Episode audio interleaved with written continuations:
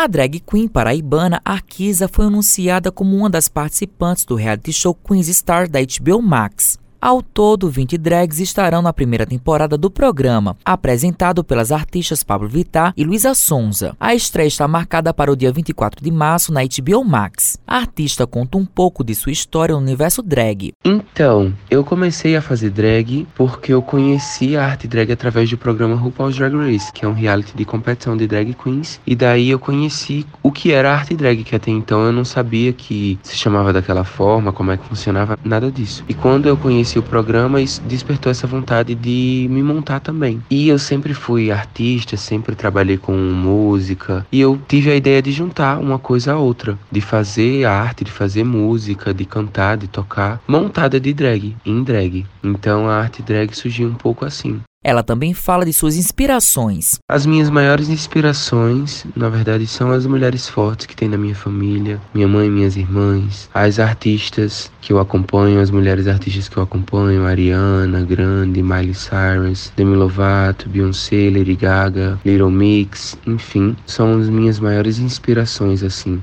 Arquiza pontua qual foi a sensação ao receber a confirmação de ser integrante do elenco do programa. Ah, nossa, quando eu recebi a confirmação que eu estava no Queen Stars, foi um dos maiores e melhores presentes da minha vida. Veio num momento de, de bastante dificuldade, né, para todos, na verdade, que foi na época da pandemia. E foi uma confirmação, né, de que eu estava indo no caminho certo, de que eu podia sim alcançar novos voos, representar muito bem o meu estado, de passagem, levar nossa cultura, levar a bandeira do, do nosso cantinho. E foi uma das melhores sensações que eu já senti na minha vida. Só perdeu para depois que eu vivi essa sensação lá.